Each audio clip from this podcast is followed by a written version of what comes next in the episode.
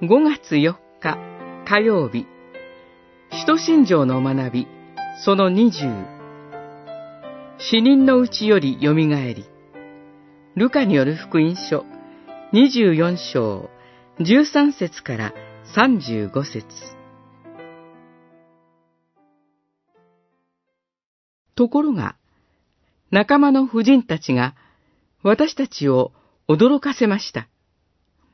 婦人たちは朝早く墓へ行きましたが、遺体を見つけずに戻ってきました。そして、天使たちが現れ、イエスは生きておられる、と告げたというのです。24章、22節、23節。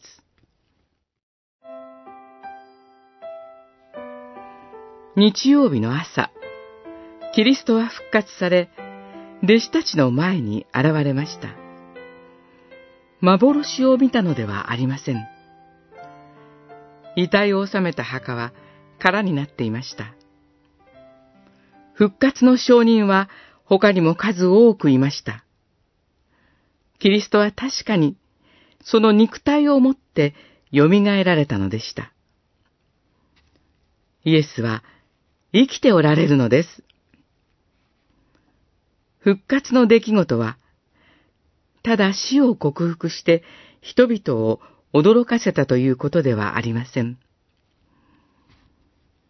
使徒信条は、死人のうちより蘇りと告白します。キリストは私たちと同じ人間になってくださり、死人の一人とさえなってくださいました。そして、その死人のうちより蘇ってくださることによって、死にゆく私たちの救い主となってくださったのでした。このキリストの復活によって、私たちも世の終わりにおける体の蘇りの希望を持ちます。そして同時に、今すでに信仰によってキリストの復活の命に生かされています。光あれと言われて世界を創造された神が、週の初めの日にキリストを復活させて命の光を照らしてくださいました。その光の中を私たちはいつも歩んでいくことができるのです。